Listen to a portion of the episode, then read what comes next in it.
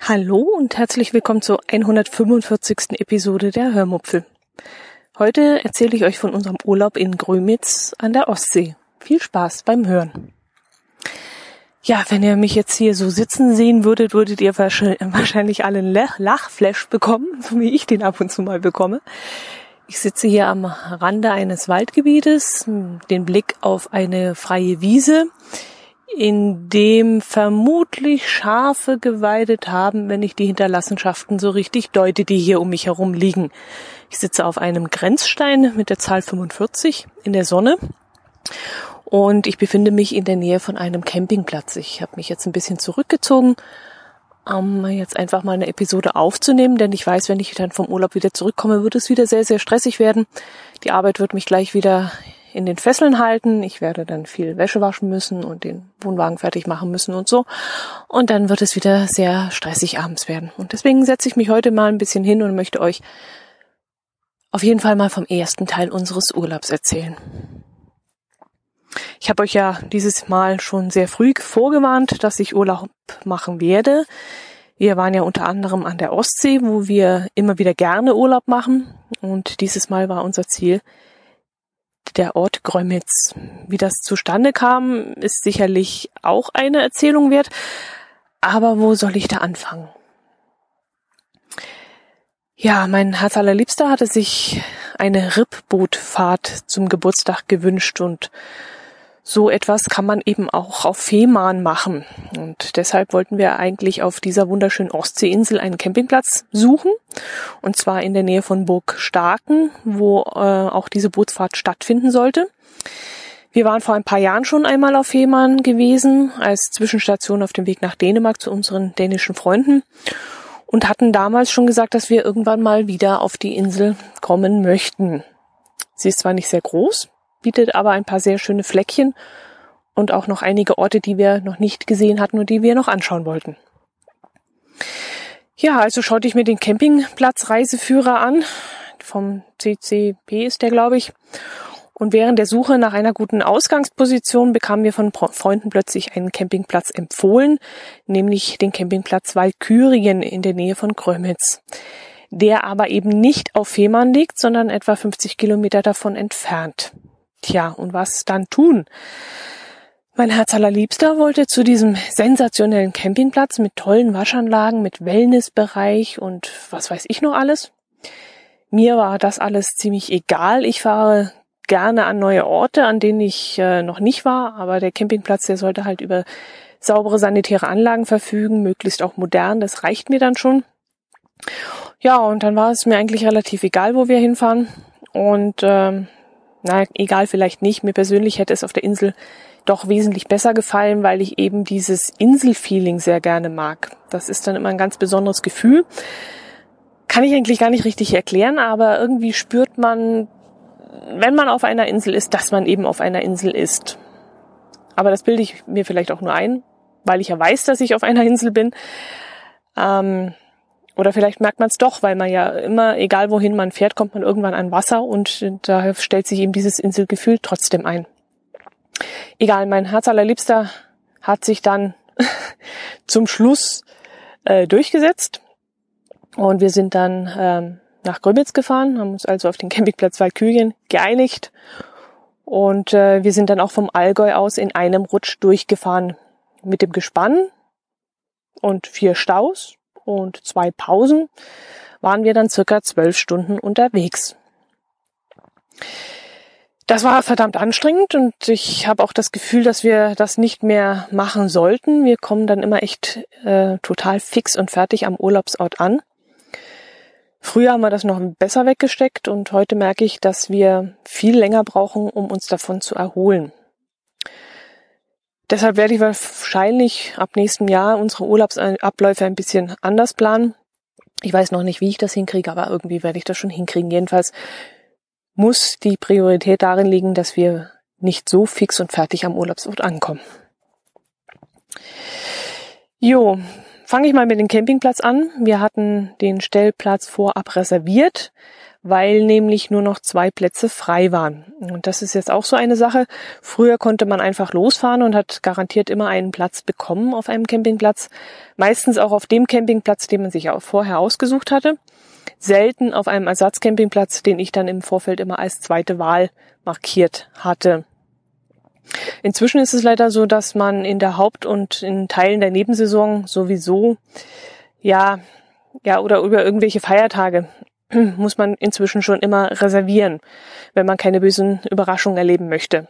Vor zwei Jahren standen wir zum Beispiel mal an Frohnleichnam am Steinhuder Meer bei Hannover und mussten dann feststellen, dass unsere, ja, dass unser Wahlcampingplatz voll war.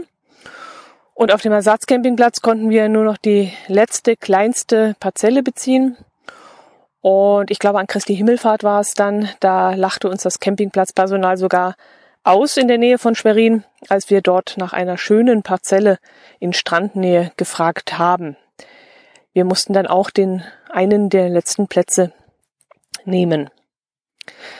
Also es ist wirklich nicht mehr so, wie es mal war. Wir buchen deshalb inzwischen auch schon immer vor. Ist zwar ärgerlich, denn man möchte ja die berühmte Flexibilität, die das Campen so mit sich bringt, nutzen. Also einfach anreisen und abreisen, wann man will. Aber wenn man dann plötzlich vor einem Platz steht und nicht mehr reinkommt, ist das natürlich ärgerlich. Und deswegen haben wir uns da jetzt einfach umgewöhnen müssen und müssen eben auch vorreservieren. Ja, den Valkyrien haben wir also auch gebucht und auch vorher sogar angezahlt und somit war unser Stellplatz dann auch sicher. Was ich noch dazu sagen muss, der Campingplatz hat laut DCC Campingführer 310 Dauerstellplätze und nur 50 Touristenplätze. Und das ist ein verdammt schlechtes Verhältnis, ein verdammt schlechtes Verhältnis für uns Touristen. Zwar hat man in diesem Fall nicht so viel Anreise- und Abreiselärm, aber die Dauercamper sind halt ein, sagen wir mal, leicht herrisches Völkchen, das gern seine, ja, sein Gartenzwergterritorium verteidigt und Touristencamper mh, hm, gerne mal maßregelt, sage ich es jetzt mal so. Das kann der liebe Christian vom äh, Umwohnungsbums gerne mal irgendwann in einer gemeinsamen Episode widerlegen. Äh, auf diesen Gedankenaustausch freue ich mich jetzt schon riesig. Wir haben jedenfalls sowas ähnliches mal vor und äh, wenn das zustande kommt, werden wir uns da sicherlich mal austauschen können. Er ist ja eher der Dauercamper und auch der Zeltcamper, so viel ich weiß. Und äh, wir mit unserem Wohnwagen haben dann eben auch unsere eigenen Erlebnisse. Gut, das werden wir dann sehen. Jedenfalls bekamen wir das dieses Mal sogar am eigenen Leib zu spüren.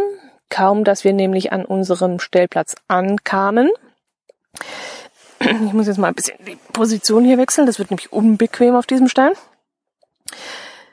Ja, der Stellplatz, den wir dann hatten, der war mitten im Gartenzwerggebiet.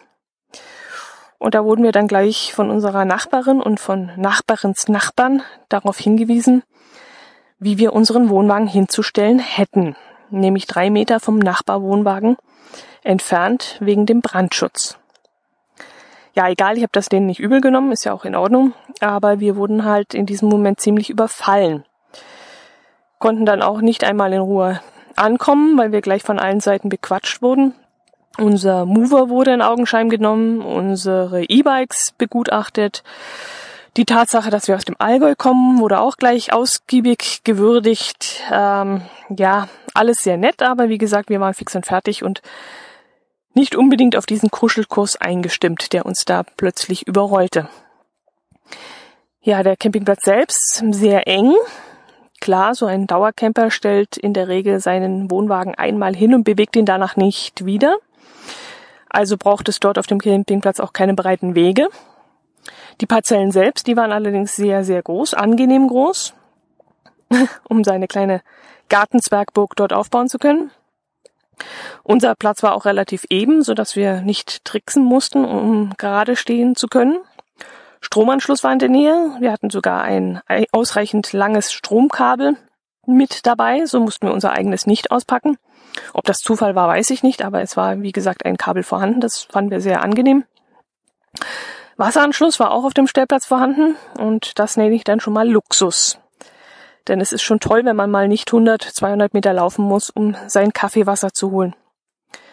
Ich brauchte auch eine Weile, bis ich mich daran gewöhnt hatte. Die ersten zwei Mal bin ich dann erstmal losgedackelt und auf halbem Wege dann zum Waschhaus fiel mir dann ein, dass wir ja direkt neben dem Wohnwagen einen Wasseranschluss hatten und bin dann wieder umgekehrt. Und sehe gerade, ich habe da drüben Pferde. Oh, süß. Ja, das ist schon sowas wie eine Atmosfolge. Ich sehe da drüben Pferde. Ich habe mich nämlich gerade gewundert, was hier so komisch schnaubt. Es sind Pferde. Sehr schön. Hoffentlich fühlen die sich jetzt durch mich nicht irritiert. Aber die sind ganz relaxed. Ja, der Campingplatz. Frühstücksbrötchen konnte man jeden Morgen im Campingladen kaufen, musste man auch nicht vorbestellen, was auch sehr angenehm war. Die freie Wahl jeden Tag von neuem, je nach Lust und Laune, habe ich dann auch sehr genossen. Ist auch ein Luxusproblem, wenn man dann jeden Tag entscheiden muss, von neuem entscheiden muss, was man denn heute Leckeres zum Frühstück haben möchte. Der Campingladen hatte dann auch alles, was man im Bereich Lebensmittel so braucht, sogar Grillfleisch und Grillwürste, diverse frisch abgepackte Salate, wie zum Beispiel Eiersalat, Kartoffelsalat, Krabbensalat und sowas, Grillsoßen der marktführenden Knorre und was weiß ich, was das da alles war. Nutella für 3,69, das ist natürlich heftig, aber es gab es. Marmeladen gab's und so ein Zeug. Also ein richtig gutes Sortiment. Es gibt ein Restaurant auf dem Platz, das wir aber nicht besonders ja, einladend fanden. Also ich fand es nicht besonders einladend. Zwar hat uns die Dame der Rezeption im verschwörerischen Ton anvertraut, dass man unbedingt vorher reservieren müsste, wenn man dort einkehren möchte so als ob es sich um ein sehr beliebtes und exklusives Restaurant handeln würde. Aber weder das Äußere noch die ausgehängte Speisenkarte haben mich angesprochen und deshalb wollte ich dort auch nicht unbedingt einkehren. Es gab aber in der Nähe genügend andere Einkehrmöglichkeiten, auf die man ausweichen konnte. Äh, so waren wir zum Beispiel am ersten Abend in einem Burger- und Steakhouse, in dem ich leckeres Bear Ribs gegessen habe. Und die restliche Zeit haben wir dann irgendwo unterwegs einen Burger oder eben Fisch gegessen. Wenn man schon mal die Möglichkeit hat, frischen Fisch, frische Krabben zu essen, dann nutzt man die auch so gut es geht eben aus. Es ist echt interessant, wie das Pferd jetzt da hinten steht und mich anschaut, was ich hier mache. Wir sind aber durch ein Pferdegatter voneinander getrennt, also ich muss mir keine Sorgen machen. Gut, Camping-Content Ende. Der eine oder andere wird sich jetzt vermutlich schon langweilen erzähle ich euch von Grömitz. Der Campingplatz lag nämlich in der Nähe von Grömitz, das wiederum direkt an der Ostsee liegt. Der Ort selbst ist, um es mal vorsichtig auszudrücken, nicht unbedingt nach meinem Geschmack gewesen. Die Gemeinde versucht zwar alles, um den Ort attraktiv zu gestalten, mit Blumenschmuck, mit irgendwelchen Kunstobjekten am Wegesrand, mit touristischen interessanten Angeboten, wie zum Beispiel so eine komische Tauchglocke, die ein paar Meter unter die Wasserlinie taucht. Ich weiß nicht, ob ich, ob ihr das äh, kennt. Ich habe es glaube ich schon mal erzählt davon. Ich habe diese Tauchglocke das erste Mal auf Rügen gesehen und fand es damals schon eher semi-interessant. Diese Glocke fasst, glaube ich, circa 20 Personen, schätze ich jetzt mal. Und in Grömitz befindet sie sich auf der Seebrücke ganz vorne an der Spitze, wo man das Wasser an der Brücke, ja, wo es da halt am tiefsten ist. Und der Spaß kostet dann acht Euro pro Person. Und soweit ich das mitbekommen habe, taucht das Ding dann ein paar Meter ins Meer und dann wird, glaube ich, ein Informationsfilm eingespielt, bevor man dann durch große Außenfenster den Blick in die Unterwasserwelt genießen kann. Ob man durch diese Fenster allerdings so viel sieht, ja, in diesem recht doch grünem und meist trüben Wasser, das möchte ich dann doch bezweifeln. Auf Rügen habe ich mal einen Besucher angesprochen, der meinte dann, das Wasser sei viel zu aufgewühlt gewesen und weil keine Sonne gescheint hätte, sei es unter Wasser auch sehr dunkel gewesen. Ja, man hat wohl nicht allzu viel gesehen. Also mich hat das Ding jetzt bis jetzt noch nicht angesprochen und ich finde sogar, dass diese Glocke ein echter Schandfleck für die Seebrücke ist. Und so eine, ja, so eine schöne hölzerne Brücke, die weit ins Wasser hinausragt und dann so ein blöder Stahlkoloss durch Salzwasser versifft und Ach, ich verlinke euch mal zu, zu einem dieser Tauchglocken, damit ihr euch das hässliche Ding mal selbst anschauen könnt. Aber es scheint sich ja zu lohnen, sonst würden diese ganzen Gemeinden dieses Ding ja nicht dort stehen haben. Die Leute scheinen es ja auch zu nutzen. Die Strandpromenade von Grömitz hat mir auch überhaupt nicht gefallen. Die Gebäude stammen, glaube ich, aus den 50er, 60er Jahren und so sieht das eben dann auch aus. Viele flache, kastenförmige Gebäude ohne irgendwelchen Charme. Ja, das ist, glaube ich, der richtige Ausdruck. Grömitz hat für mich so gar keinen Charme, finde ich. Ich habe mich da einfach nicht wohl gefühlt. Obwohl, so ganz stimmt das nicht, denn der Bootshafen, der hat mir eigentlich richtig gut gefallen. Der Hafen wird so ein bisschen von einem hölzernen Steg eingefasst und es gibt dort ein paar nette Fischimbisse und Restaurants. Und das war das Einzige, was mir von dem Ort eigentlich gefallen hat. Mehr aber auch nicht. Wisst ihr, was ein weißer Schimmel ist? Das ist das, was da drüben steht und mich jetzt ganz neugierig anschaut. Ja, Travemünde hat mir da wesentlich besser gefallen. Viel, viel, viel, viel besser. Auch sehr touristisch natürlich, ja, aber das Ganze hatte doch wesentlich mehr Charme. Wenn man mal über dieses eine hässliche Hotel Hochhaus absieht, das da weithin sichtbar am Strand steht, das war dann wirklich auch ein Schandfleck, aber eben der einzige Schandfleck. Alles andere fand ich dann wesentlich besser. Es gibt dort in ähm, Gravemünde auch einen tollen kleinen Fischerhafen, wo die Fischer direkt vom Boot herunter ihren Fang verkaufen. Dort gibt es dann auch Fischrestaurants und Fischimbisse, in denen man Fischgerichte und Fischbrötchen essen kann. Also genau meins. Das liebe ich ja sehr. Und an der Promenade in äh, Travemünde kann man durch kleine Boutiquen bummeln, sich in eines der vielen Cafés setzen, ein Eis essen oder einfach nur auf einer Bank sitzen und den Schiffen und Booten bei der Ein- und Ausfahrt zuschauen. Ich bin jetzt keine, die im Urlaub durch Boutiquen bummeln muss, aber wer sowas mag, der hat hier vermutlich seinen Spaß. Ich bin ja eher so der Typ, der Schiffen hinterher guckt oder irgendwelche Segelboote anschaut, die im Yachthafen liegen und so. Und ich hatte da auch genügend Möglichkeiten dazu.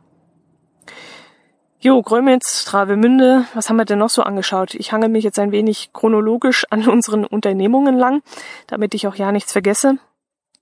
Werde ich aber vermutlich trotzdem tun, befürchte ich. Hm. Karls Erlebnisdorf, jo, das ist auch ein Thema, von dem ich euch erzählen möchte. Ich weiß nicht, ob ihr wisst, was das ist. Ich glaube zwar, dass ich euch davon schon mal erzählt habe, aber wenn ich mich schon nicht mehr daran erinnere, ob ich es euch erzählt habe, dann wisst ihr das vielleicht jetzt auch nicht mehr. Also Karls Erlebnisdorf, oder heißt das Erlebnishof? Ich weiß es gar nicht genau. Ich sag einfach nur Karls, denn auf Twitter heißt es nämlich auch nur Karls 1921. Also bei Karls bekommst du alles rund um die Erdbeere. Alles, was man irgendwie vermarkten und zu Geld machen kann. Und zu Geld wird da wirklich alles gemacht. Das ist in der Hauptsaison eine wahre Gelddruckmaschine, da bin ich ziemlich überzeugt von. Da gibt es Erdbeermarmelade, Erdbeerlikör, Erdbeerwein, Erdbeerbrause, Erdbeersirup, Erdbeerkekse, Erdbeerbonbons, Erdbeerhonig, sogar Erdbeernudeln, Erdbeersenf, also denen ist wirklich nichts heilig. In alles wird irgendwie Erdbeere gemischt. Egal, was es vorher war, wenn Karls mit dem Produkt fertig ist, ist hinterher Erdbeere drin. Und das ist noch nicht alles. Wenn man mit Erdbeeren alles machen kann, kann man sicherlich auch mit Sanddorn alles machen. Und äh, ja, wer Sanddorn nicht mag, der steht vielleicht auf Gurke im Glas oder Kuhbonbons oder Pferdesalbe. Es gibt dort echt bei Karls nichts, was es nicht gibt. Ich selber bin ja mit diesen Fresssachen, sage ich immer, vorsichtig geworden. Das Zeug ist immer schnell gekauft und zu Hause liegt es dann rum und keiner isst es und dann wird es irgendwann weggeworfen. Ich habe heute noch zum Beispiel Fruchtweine in der Speisekammer stehen, die ich vor, ich glaube, vier Jahren auf Rügen bei Kars gekauft habe. Aber es gab halt bei mir noch keine Gelegenheit, diese ein Liter Flaschen mal an einem heißen Sommerabend zu köpfen und auf der, auf der Terrasse zu trinken. Ja, und aus diesem Grund halte ich mich jetzt bei Karls auch immer zurück und kaufe nur noch sehr wenig dort, weil ich dann weiß, dass es vermutlich sowieso zu Hause nur rumsteht. Deshalb habe ich dieses Mal auch nur drei Gläser Erdbeermarmelade mit Maracuja gekauft und das war's dann auch schon. Die konnte ich dann auch vorher probieren. Die hat mir sehr gut geschmeckt. Und dann habe ich eben drei Gläser für insgesamt neun Euro mitgenommen. Man kann dort übrigens sehr viel vorab kosten. Das gehört zum Firmenkonzept. Äh, an der Marmelade stehen dann zum Beispiel Brotkörbe, in denen klein geschnittenes Brot liegt, das in der hauseigenen Schaubäckerei auch produziert wurde. Außerdem kann man die Erdbeerbonbons kosten, die ebenfalls in der Schaufabrikation vor Ort hergestellt werden. Es wird vor den Augen der Kunden auch Marmelade gekocht, sodass die Kunden gleich angeregt werden, die Marmelade, die dort in den Regalen steht, zu kaufen. Also das Konzept finde ich wirklich genial und der Mann, der sich das ausgedacht hat, der hat seine Sache richtig gemacht. Die Pferde sind jetzt Kühe. Braune, schöne schokobraune Kühe mit weißen Hörner und die gucken jetzt zu mir rüber. Ja, Karls ist echt eine Gelddruckmaschine. Da kann man, glaube ich, nichts anderes zu sagen. Gut, es gibt bei Karls übrigens nicht nur Essbares, sondern auch Seifen, zum Beispiel mit Erdbeeraroma, ganz klar. Aber auch Seifen mit, keine Ahnung, was war das alles, Oliven, Lavendel, Amber, Rose und so ein Zeug. Die kann man dann auch testen. Da hängen dann die Seifen neben einem stilvollen Waschbecken. Da werde ich euch mal ein Bild auf den Blog stellen. Das sah wirklich ganz, ganz toll aus und sehr ansprechend. Und dann kann man da an diesem Waschbecken die Hände mit der Seife waschen und sie eben dann auch testen. Und da hat sich dann Karls aber ins Knie geschossen. Ich habe nämlich die Erdbeerseife ausprobiert und mir danach mit einem Papiertuch, das daneben in einem Spender hing, die Hände abgetrocknet. Und danach haben meine Hände nicht nach Erdbeerseife gerochen, sondern nach diesem ekelhaften Recyclingpapier. Und das war dann eher kontraproduktiv. Ich habe dann die Seife nicht gekauft. Ja, was habe ich mir noch bei Karls gekauft? Ähm, die Marmelade. Ach ja, und ein Salz- und Pfefferstreuerpärchen. Da stelle ich euch dann auch noch ein Foto ein, wenn ich dran denke. Das fand ich so dermaßen kitschig, dass es schon wieder cool war.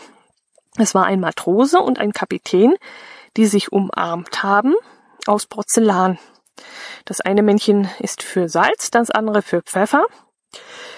Brauche ich zwar nicht unbedingt daheim, weil ich zu Hause nämlich Mühlen verwende, mit denen ich den, das Salz und den Pfeffer frisch male.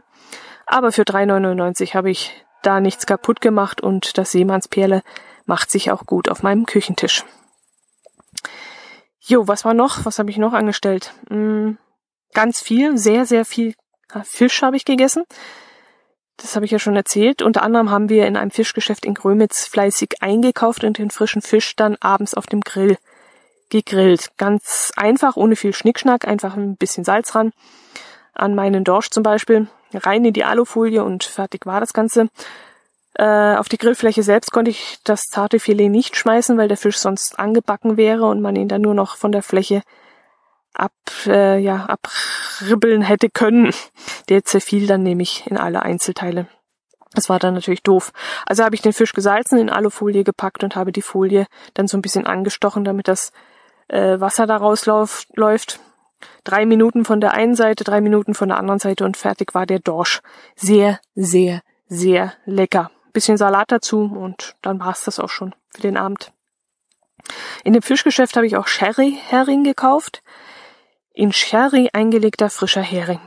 Oh, das ist so dermaßen geil. Also das war richtig lecker. Zum ersten Mal haben wir das, glaube ich, letztes Jahr in Laboe gegessen. War das Laboe? Bin mir jetzt nicht mehr sicher. Jedenfalls doch, es muss in Kiel gewesen sein. Da waren wir in einem Fischgeschäft, das Hering in Sherry, Hering in Kräutermarinade und ähm, ah, die dritte Variante weiß ich jetzt leider nicht mehr. Jedenfalls war ich davon so dermaßen begeistert, dass ich seitdem richtig heiß auf das Zeug bin. Und als ich dann in Grömitz gesehen habe, dass es das dort auch gibt, habe ich natürlich sofort wieder zugeschlagen. Und weil es auch noch nicht gereicht hat, haben wir auch noch Labs, Labskaus, jetzt ziehe ich das wieder in die Länge, das A, Labskaus. Kurz gesprochen, Labskaus habe ich gegessen. Und zwar in Neustadt in Holstein. Haben wir mittags eigentlich nur ein Fischbrötchen essen wollen, aber als wir dann auf der Karte Labskaus entdeckt haben, haben wir dann doch nicht widerstehen können. Labskaus habe ich ja auch letztes Jahr in Kiel zum ersten Mal gegessen, als der liebe Joachim mir zum Hörertreffen ein Glas davon mitgebracht hatte. Und äh, wieder erwarten hat mir das dann so, so, so, so lecker geschmeckt, dass ich mir vorgenommen hatte, es mal wieder zu essen und zwar in einem richtigen Fischrestaurant. Jo, und das haben wir dann jetzt in Neustadt gemacht. Äh, Lapskaus, Hering, Spiegelei, ähm, rote Beete und Essiggurke waren auf dem Teller und das war wirklich sensationell gut. Ach, da läuft mir gleich wieder das Wasser im Mund zusammen. Oh, Themawechsel am besten. Was habe ich hier noch stehen? Eutin. Eutin ist eine sehr schöne Stadt, die circa 35 Kilometer von unserem Campingplatz entfernt lag. Wir haben dann das schöne Wetter und die Tatsache, dass wir E-Bikes haben genutzt und sind mit den Rädern nach Eutin geradelt. Das haben wir dann an einem Samstag gemacht und am Samstag und ich glaube auch am Mittwoch findet im Zentrum von Eutin ein hübscher Wochenmarkt statt. Da gibt es dann das übliche Zeug, so Obst und Gemüse. Für diese Gegend natürlich auch die typischen Fischwagen, aber auch, was mich gewundert hat, einige Käsewagen, aus denen es verführerisch ein bisschen nach Heimat gerochen hat. Das war so ein richtig krasser Gegensatz, der mich fast von den Socken gerissen hätte. Gerade hatte ich noch den Fischgeruch in der Nase und plötzlich dann den Käsegeruch. Und damit hätte ich da irgendwie nicht gerechnet in dem Moment. Es stand dann auch noch eine Auswahl an Ziegenmilchprodukten, ja, dort vor Ort äh, zum Kauf an. Ziegenkäse und ah, das wird jetzt langsam unbequem hier. Ziegenkäse und Quark und äh, ja, das äh, hätte man sich da schön eindecken können. Jetzt bin ich schon wieder beim Essen gelandet. Äh, ja, ähm, in Eutin findet dieses Jahr noch bis zum 3. Oktober die Landesgartenschau statt, äh, die Landesgartenschau Schleswig-Holstein. Und ich hatte ein wenig die Befürchtung, dass große Teile des Eutiner Zentrums aufgrund dessen abgesperrt sein würde. Aber das war dann letztendlich doch nicht so wild. Der Seepark war wohl nur mit einem Ticket erreichbar und der Schlossgarten.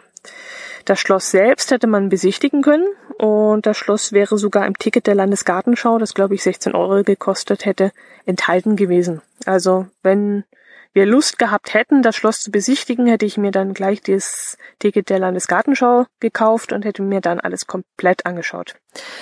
Hätte, hätte Fahrradkette, habe ich aber nicht. Wir waren ja mit dem, mit den E-Bikes da und Fahrradfahren stand an dem Tag also definitiv im Mittelpunkt und so schlenderten wir eigentlich nur ein wenig durchs Zentrum. Ich habe dann noch eine Schokolaterie entdeckt, an der ich mich dann natürlich nicht vorbei mogeln konnte, sondern gleich ein paar Pralinen einkaufen musste, die ich dann vor Ort auf einer Bank sitzend auch gleich genossen habe. Ah, was habe ich denn noch angeschaut? Also irgendwas haben wir doch da noch angeschaut. Ach ja, der Wasserturm. Oh, das war toll. Es ist ja beim Sightseeing immer schön, wenn man eine Stadt von oben betrachtet. Ich weiß da nicht, wie es euch da geht, aber ich mag das sehr gerne. Und als wir mit den E-Bikes den kleinen Hügel zum Wasserturm hinaufgeradelt waren, der 51 Meter über normal Null steht, sind wir dann auch gleich in den Turm rein. Der ist äh, 39 Meter hoch gewesen äh, erst geht es im Gebäude 103 breite Stufen kreisförmig hinauf. Dann wird das Ganze plötzlich sehr viel enger und die nächsten 53 Stufen, die durch den Tank hindurchführen, werden dann ziemlich schmal und vor allem bestehen die Trittflächen dann plötzlich nur noch aus so Gitter, also so durchlässigen Gitter, nicht blickdicht. Und da ist es mir dann kurzzeitig doch ein bisschen mulmig geworden. Eng und hoch und das sind beides keine Dinge, die ich mag. Ja, aber oben konnte man dann wenigstens wieder aus dem Turm raustreten. Um die Spitze herum verläuft dann so eine Art Aussichtsgalerie und von dort aus hat man dann auch wirklich eine herrliche Aussicht über die Stadt. Angeblich kann man von dort auch aus bis zur Ostsee blicken. Ich habe davon aber an diesem Tag leider nichts gesehen, obwohl das Wetter eigentlich super war, aber vielleicht war es doch ein bisschen zu diesig. Trotzdem hat sich der Aufstieg gelohnt. Der Eintritt hat auch nur zwei Euro gekostet und die Investition, ja, die lohnt sich wirklich. Das kann ich wirklich weiterempfehlen. Wer also mal bei Sonnenschein in Eutin ist, sollte auf jeden Fall auf den Wasserturm gehen. Äh, während unseres Besuchs gab es im Turm auch eine kleine Ausstellung des Fotokünstlers Thorsten Heuer, der angeblich alle Wassertürme Schleswig-Holsteins fotografiert hat diese Soli, nee, wie hießen sie, solarisierten Schwarz-Weiß-Fotos haben mir auch sehr gut gefallen. Ähm, nicht unbedingt, weil sie mit dieser besonderen Technik aufgenommen worden waren, sondern weil die Motive selbst so interessant waren. Es gibt schon sehr interessante Wassertürme, ähm, die teils sehr lustige Formen haben und das eben nicht nur in Schleswig-Holstein. Aber der Archie, ähm, also der Fotograf hat diese Türme sehr gut eingefangen und es war wirklich sehr nett anzusehen. Diese Architektur, die da so gar keine Grenzen kennt, die war eben hübsch anzusehen. Ein Turm sah zum Beispiel aus wie so eine Weltraumstation aus irgendeinem Science-Fiction-Film und ein anderer sah dann so aus wie so ein hässlicher Flakturm. Äh, also es war wirklich sehr, sehr interessant. Kann ich nur empfehlen, wenn diese Ausstellung noch dort drin ist. Geht mal in den Turm und schaut euch das an. Eine klare Empfehlung gibt es auch für das Städtchen Heiligenhafen, aber das erzähle ich euch in der nächsten Episode. Ich habe ja noch einen total netten Kommentar bekommen, den ich euch nicht vorenthalten möchte, und zwar von Ludger. Ich habe Ludger in Sorschied bei Potsdok kennengelernt. Er war einer der ersten, den ich bei diesem Event getroffen habe. Er saß nämlich mit dem Organisator Branko zusammen im Vorraum und hat uns alle in Empfang genommen. Was mir bei ihm sehr angenehm aufgefallen war, war die Tatsache, dass er eine ganz entspannte und entschleunigende Ruhe ausgestrahlt hat. Wir kamen da nämlich ziemlich gestresst und hektisch an, müde von der langen Fahrt und während Branko versuchte, seinen Laptop irgendwie, ja, nützliche Informationen zu entlocken, war Ludger fürs Menscheln zuständig, möchte ich das mal sagen. Er hat uns mit einem Lächeln und vielen netten Worten an diesem Tag in Empfang genommen und dafür gesorgt, dass wir erst einmal ankommen konnten. Jo, jetzt aber will ich euch den tollen Kommentar vorspielen und bedanke mich noch einmal ganz, ganz, ganz, ganz herzlich bei Ludger für seine lieben Worte. Ich habe mich wirklich sehr darüber gefreut und ich hoffe, wir sehen uns mal wieder. Euch, liebe Hörer, wünsche ich eine schöne Woche. Seid auch nächste Woche wieder dabei, wenn ich euch im zweiten Teil meiner Urlaubserzählung von Heiligenhafen, von Lübeck und noch vielen anderen schönen Erlebnissen erzähle. Und ich schaue jetzt, dass ich hier Land gewinne, dass ich die Kühe und die Pferde hinter mich lasse. Inzwischen ist nämlich der Schatten hier so langsam übers Feld gekrochen und ich sitze im Kühlen. Und deswegen werde ich mich jetzt auf den Rückweg machen und ihr hört jetzt Ludgers wundervollen Kommentar. Macht es gut. Servus. Liebe Hörmupfel, ich bin's Ludger. Wir haben uns getroffen auf dem Podstock Vielen Dank für deine neue Folge, die 143. Ich bin etwas neidisch auf dich und zwar wegen deines tollen Sommers. Ich war leider nur beim Podstock und du hattest drei von diesen fantastischen Veranstaltungen. Vielleicht kann ich da in Zukunft was dran ändern und bin öfter auf so einer Veranstaltung. Außerdem bin ich ein bisschen neidisch, weil ich schon lange keiner Frau mehr eine Telefonnummer hinterlassen habe. Und ich fand die Nummer mit dem Arm und ja, auf der Bank schon ziemlich cool. Und ja, vielleicht werde ich irgendwann demnächst mal wieder eine ähnliche Situation haben. Es würde mich freuen. Außerdem wollte ich dir noch ein Feedback geben zu der Folge, wo du gesagt hast, ja, du hast nicht so viel Zeit, du schneidest es zusammen, es ist ein bisschen Atmo drauf. Ich fand es sehr gut und es hat mir gefallen, dieses Zusammenschneiden, auch diese verschiedenen unterschiedlichen Situationen mitzubekommen. Ich finde ein bisschen Atmo, ein bisschen Hintergrund immer ganz gut, wenn die Audioqualität nicht drunter leidet und das habe ich bei dir nicht festgestellt. Außerdem finde ich es toll, dass du beim Ratinger dabei bist und deine Nervosität, die angebliche, habe ich überhaupt nicht gehört und ja, ich freue mich auf weitere Folgen und auf viele Podcasts mit dir. Danke. Musik